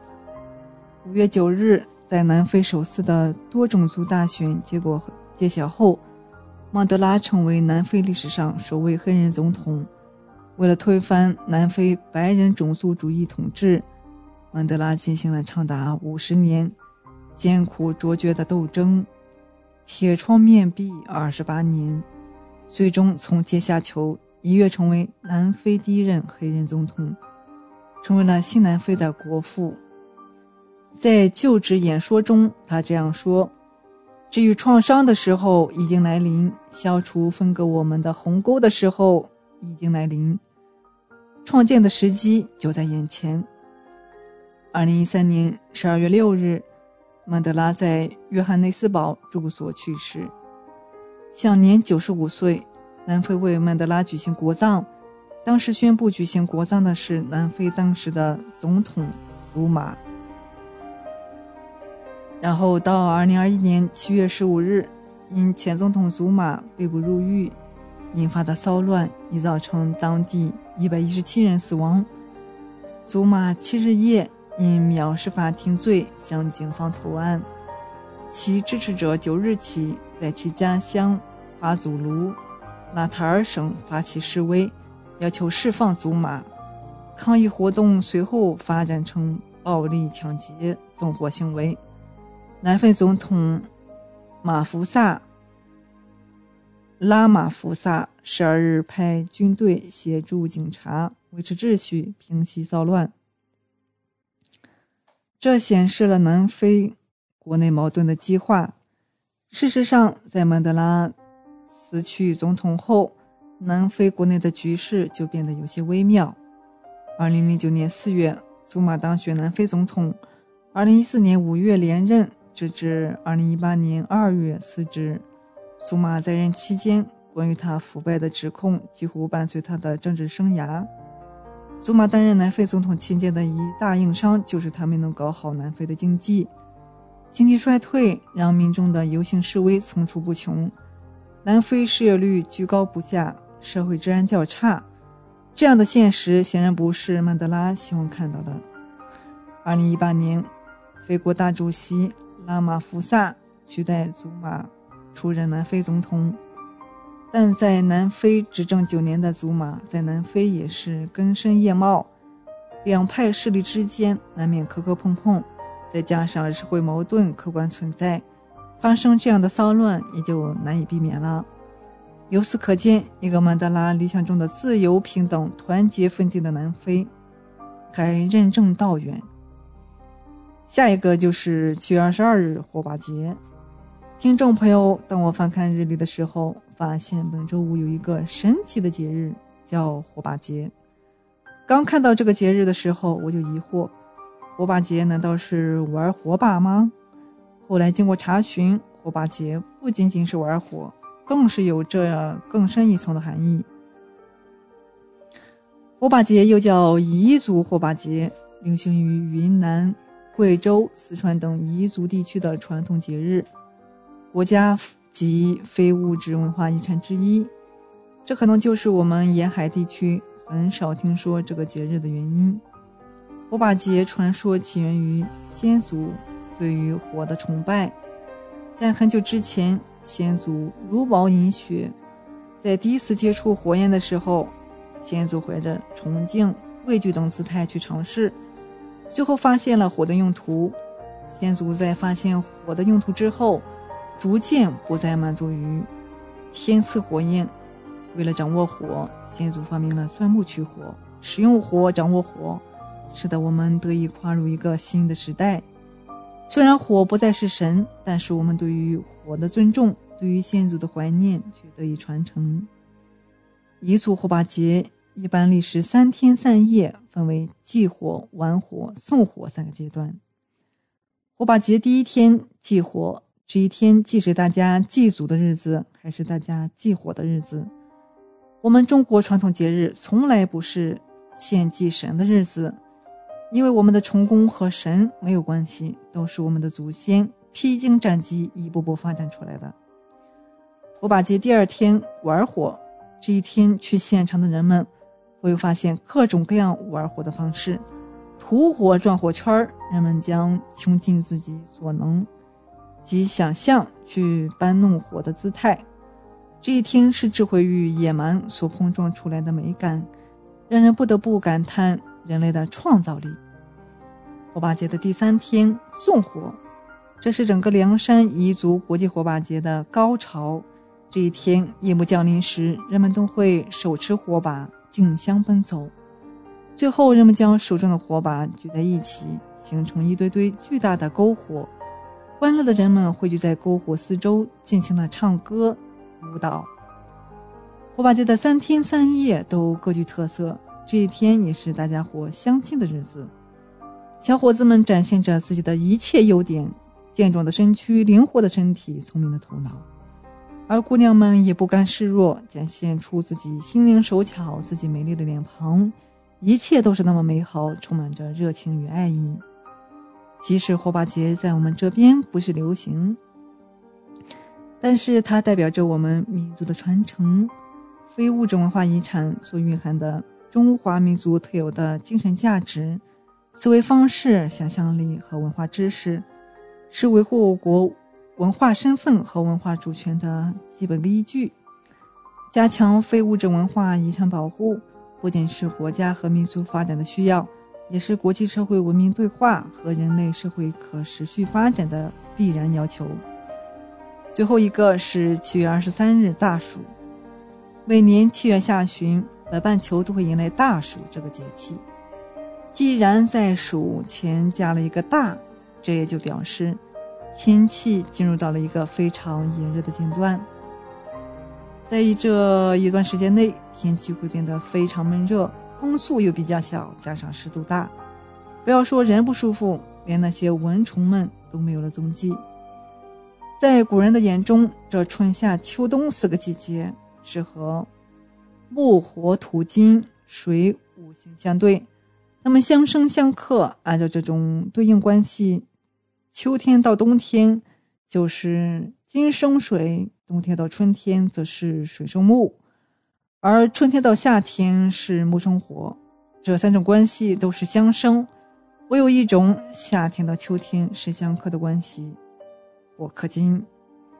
从这种说法可以看出，夏天到秋天需要经历一段比较痛苦的过程。夏天压制了秋天，所以秋则需要潜伏一段时间。于是，一年中所有的这段时间就被叫做伏。现在我们可以抱着冰西瓜躲在空调房间里，看着户外的大太阳。但是在古代，他们又是如何打发这一段难熬的天气的呢？富有创造力的古人想出了不少好办法。考古学家就发现，远在周代的时候，就有人存放了冰块的冰窖。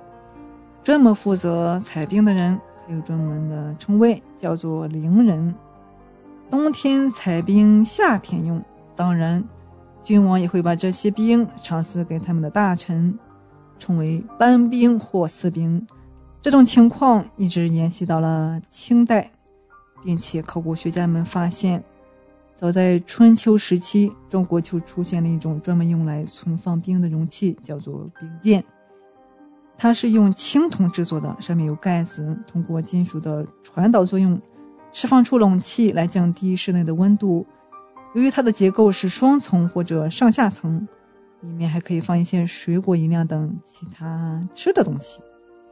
到了清朝，这种容器就成了木桶，但是其功能几乎没有发生变化，只不过在底部多出了小孔，可以用来排放融化了的冰水，而且底部也装了托。这样的话就不至于太潮湿了。除了用冰来降温，古人还想出了其他的办法打发这个让人不愉快的季节。在先秦的时候，四面通风的亭子就是很好的消暑地。我们现在去一些园林，就会发现一些水榭，这也是古人夏天用来避暑的好地方。它的面积不会太大，现在有些地方会仿制这些建筑。更多的是让游客驻足休息罢了。汉代有个专门纳凉的宫殿，叫清凉殿。据说当时有一位董晏的大臣，很得汉武帝的欣赏，没事的时候就喜欢到那个地方去蹭凉。唐朝避暑的地方则是寒凉殿，配备了当时非常先进的制冷装备，用了冷水循环的方法，通过机械传动。带动扇轮产生的风力，就将冷空气送到了宫殿中，同时还利用机械将冷水送到屋顶，再沿着屋檐淌下来，人为的人为的形成了一个水帘，制造出非常凉爽的环境。除了用水降温，古人还充分利用了深井。在《云仙杂记》中就记录一位唐朝的官。他在别墅的一个房间里凿了七口井，上面盖着雕刻的木盘。一到夏天，他就坐在井上，压根儿就感觉不到夏天的热度。当然，除了这些，古人还发明了瓷枕。由于中间是空心的，可以透风，再加上表面又是冰凉的釉面，这样睡觉的时候就能够降温啦。它出现在隋朝，但在宋代的时候特别流行。还有一种夏季睡觉纳凉用的物品，叫做竹夫人，是用竹子编成的，呈网状的圆筒形，睡觉的时候就可以抱着它，起到了一定的消暑作用。所以炎热的夏季对于古人而言并不是那么难过，但是对于普通老百姓而言，上层阶级中的那些避暑方法，他们一般是享用不到的，比如冰块儿。直到后来，由于储藏条件的改进，一般人家才有机会在夏天用上冰块。当然，各种冷饮小吃的出现也帮着化解了如何度夏季这一难题。早在一千多年前的唐朝，就已经出现类似于冰激凌的食品，它的名字叫苏珊。在唐张怀太子壁画中就有它的身影。苏，大约在南北朝时期。由北方游牧民带入中原，奇迷要术中对酥的益处以及制作方法进行了详细的介绍。由此可知，酥与我们今日所吃的奶油、黄油大致相近，可视为同一类奶制品。苏珊其实就是酥的变种，是用酥油类奶制品制作的带有欣赏装饰性的降温食品，可视为现代冰激凌的原始形态。不同的是，上面还装饰了花。古人们仅是利用了自然条件，就能够将夏天过得相当有滋有味。这些天然的方法对于我们现在的环境保护，未尝不是一种启发呢。今天我们的地球传奇就和大家聊到这里，希望节目主播小峰可以带给听众朋友们一些有趣的话题和知识，能够引起大家的共鸣。马上呢，我们就会进入深受听众朋友们喜欢的生活百科，主持人会和大家一起探索和发现。隐藏在日常生活中的趣味知识和实用技巧，不要走开，精彩稍后继续。聆听我的声音，精彩您的生活，美妙无处不在。怀卡托华人之声生活百科。怀卡托华人之声中文广播的听众朋友们，我是主持人小峰，我是主持人奥斯卡。感谢大家今晚的陪伴。现在来到了我们今天黄金时段华语播音的最后一个单元——生活百科。这是一个充满了生活小智慧的专题时间，主持人在这里和大家分享各种各样的趣味日常小窍门，让您在生活中更加得心应手。生活中很多人在家会有这样的习惯。洗完的碗和盘子都会摞在一起，第二天再从柜子里拿出来使用。有人认为这样的习惯可能会导致碗碟的二次污染，这种说法是真的吗？有研究表明，清洗后立着放于置物架上的餐具菌落总数为八千个菌落形成单位每套，符合中国的相关卫生标准。而清洗后直接摞起来放到碗柜中储存的餐具细菌数量，达到了五十六万菌落形成单位每套，这个数字啊也是立着放的七十倍。这些超标的细菌会对我们的身体造成很多健康风险，如大肠杆菌、沙门氏菌等。致病菌会造成急性肠胃炎。长期接触黄曲霉毒素可能会致癌，幽门螺杆菌可能会导致各种胃病和胃溃疡。所以说啊，餐具的清洗、消毒、存放是非常重要的。听众朋友，生活中关于洗碗，您有哪些正确或者不良的习惯呢？快来看看下面这些洗碗误区，您中招了吗？来看第一个，用水泡碗。等空闲了再去洗。刚吃完饭，很多人想着歇一会儿再洗碗，其实这不是一个好习惯。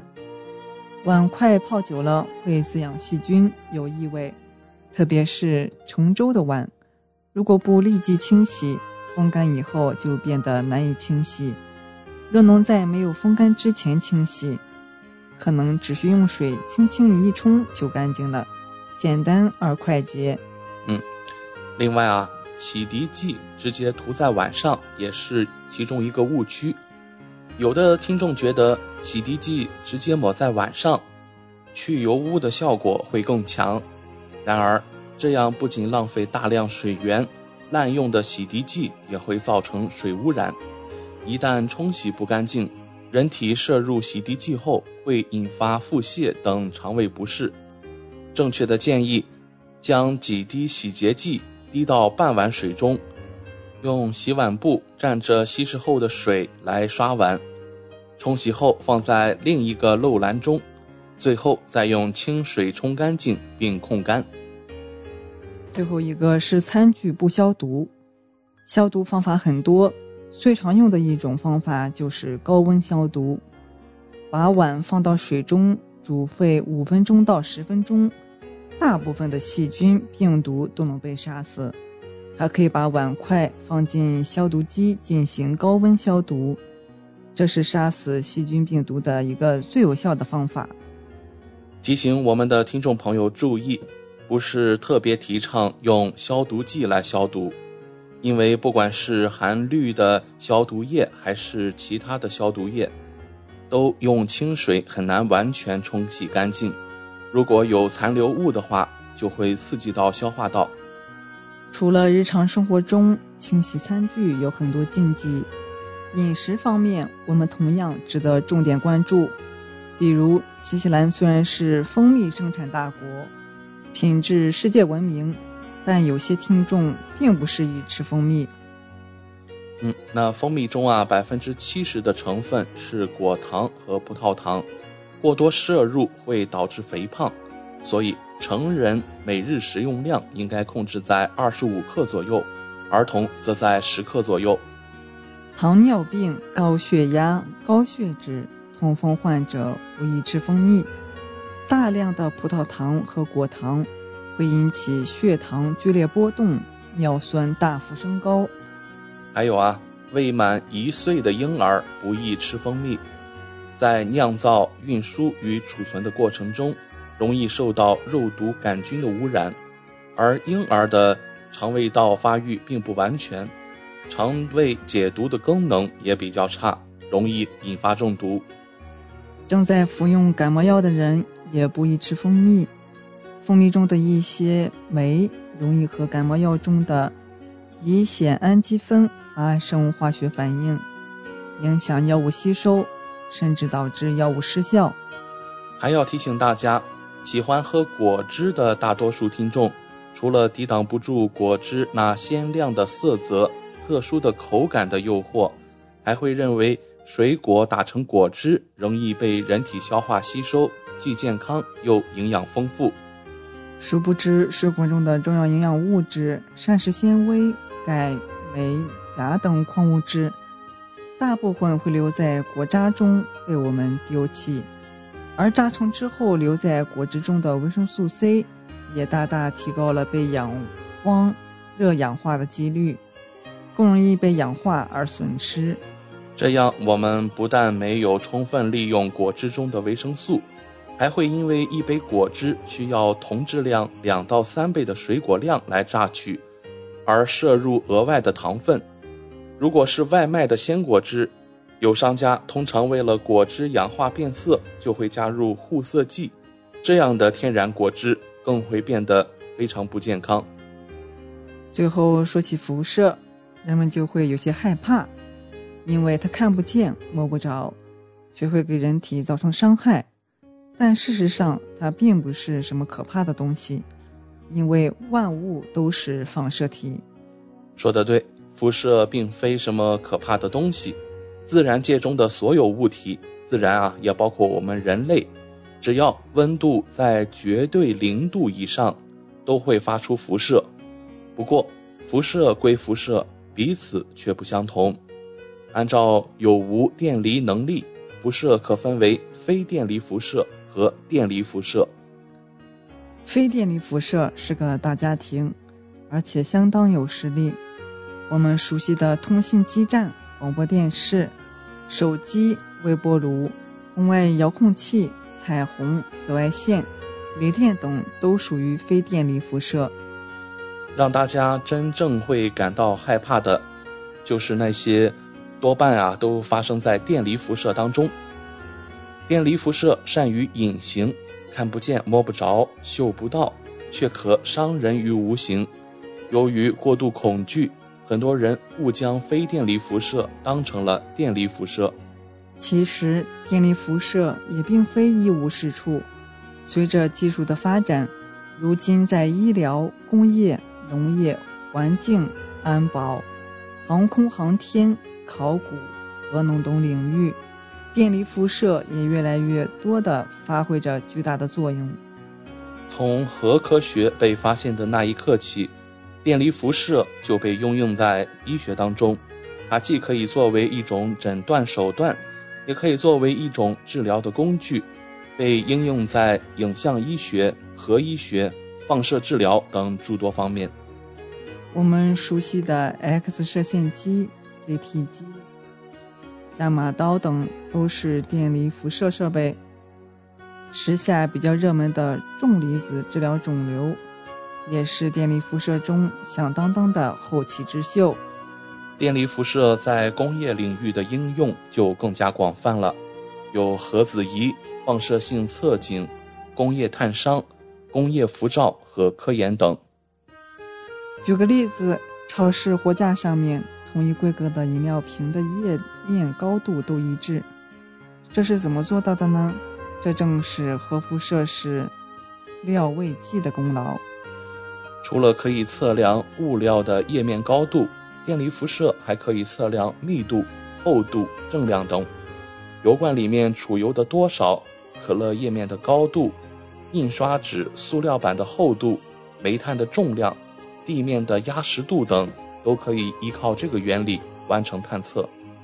玫瑰、菊花绚烂多彩，西瓜、梅子、苹果又红又甜，花椒、凤爪可以长久保鲜，土豆、大蒜不长芽，这其中都有电力辐射照育种和辐射保鲜的功效。利用辐射诱发植物遗传物质发生变异。然后挑选好的品种进行种植，就可以得到好吃、好看又高产的水果和蔬菜。食品辐射保鲜是利用辐射源产生的 X 射线、Y 射线以及加速器产生的高能电子束辐照食品，抑制发芽、推迟成熟、杀虫灭菌，同时不破坏营养物质的一种。储藏保鲜技术，辐照不会产生放射性物质，完全可以放心食用。不仅如此，通过 C 幺四年代测量法探索三星堆的历史奥秘，使用射线辐照绝育技术来消灭蚊虫，清洁能源核电助力碳达峰、碳中和，这些也都是电离辐射的功劳。生活当中。听众朋友一定听说了不少关于辐射的谣言。今晚怀卡托华人之声生活百科节目的尾声，我们就和各位听众一起来辨识一下那些有关辐射的种种误区。好的，那第一个误区，洗脸可以防电脑辐射。爱美的女士用完电脑，总想通过洗脸来清除电脑辐射的颗粒，这样做真的有用吗？清洗辐射颗粒是核辐射防护的相关措施。核爆炸以后，带有核辐射的颗粒会发生扩散，粘在人们的脸上、衣服上。如果不及时清洗，会对人体造成持续的电离辐射伤害。但是，电脑显示器辐射仅仅是电磁波，不会扩散出放射性物质，也就不会存在辐射颗粒。所以洗脸对防电脑辐射不起作用。我们再来看第二个误区：通过地铁安检仪的包子不能吃。每天早上坐地铁上班，来不及吃早饭，包里装着的包子经过地铁安检仪以后，还能放心吃吗？会不会有核辐射呀？地铁安检仪是运用 X 射线的透射能力来检查行李里面是否有危险物品。X 射线穿透物品后的信号，经过计算机处理，形成物品内部结构的图像，然后用不同的颜色来展现，从而得到被检物品的色彩图像。大家可以放心的是，安检仪里面的 X 射线能量比较低，不会对物品造成损伤，就像晒太阳一样，暖暖的阳光照射在身上，但是光却不会留在体内。所以，通过安检仪的包子，虽然经过了 X 射线的照射，但上面并不会残留 X 射线，也不会改变包子的特性，所以是可以放心吃的。同样的道理，大家拍过 X 线片后，射线也不会留在体内。嗯，我们再来看最后一个误区：手机信号越差，辐射会越大。当信号很差时，手机的确会全力工作，加大发射功率，以维持基本的通讯功能。这就好比两个人互相喊话，如果隔得太远，就会听不清，需要放开嗓子大声说。不过大家可以放心，即使信号弱到一定程度，即使手机发射功率提高了很多很多，也是符合国家规定或者是国际通用的行业规范的，否则工信部不会批准销售。当然，如果是山寨机或是假冒伪劣产品，就不好说了。相信大家也不会买吧？嗯，十几分钟的时间过得飞快，今天我们生活百科也要告一段落了。希望主播小峰和奥斯卡在这里的分享，让大家感受到了来自日常生活方方面面的乐趣。谢谢您的收听。快要九点钟了，星期一的晚上，我们和各位听众一起分享一下未来一周怀卡托本地的天气情况。我们看到本周将会有一个明显的由雨转晴的过程。具体来看，明天周二和周三啊，还有后天周三啊，都将是中到大雨，温度保持在最低五摄氏度，最高十七摄氏度。周四雨转晴，温度最低二摄氏度，最高十三摄氏度。周五开始晴天，那么温度啊也将来到这一未来一周最低点，也是零下一度到最高的十三摄氏度。周六周日都是多云的天气，温度最低零下一摄氏度，最高十二摄氏度。那我们再来看一下全国的天气状况。呃，我们看到南岛啊，本周会面临一个恶劣的天气，预计有雷击超三千四。并伴有强风和降雨。南岛在本周开始的时候啊，会有一些大雨、强烈的西北风和一些雷暴光临南岛的大部分地区，并带来严重的潮湿天气。预计西海岸大部分地区将下大雨，而南岛东部预计将有强风。气象部门表示，这可能是一次重大的恶劣天气事件。南岛大部分地区都会发布警告和观察。而西海岸也会出现一些闪电，相关部门从午夜到今天早上七点，已经记录了三千四百二十四次闪电的出现。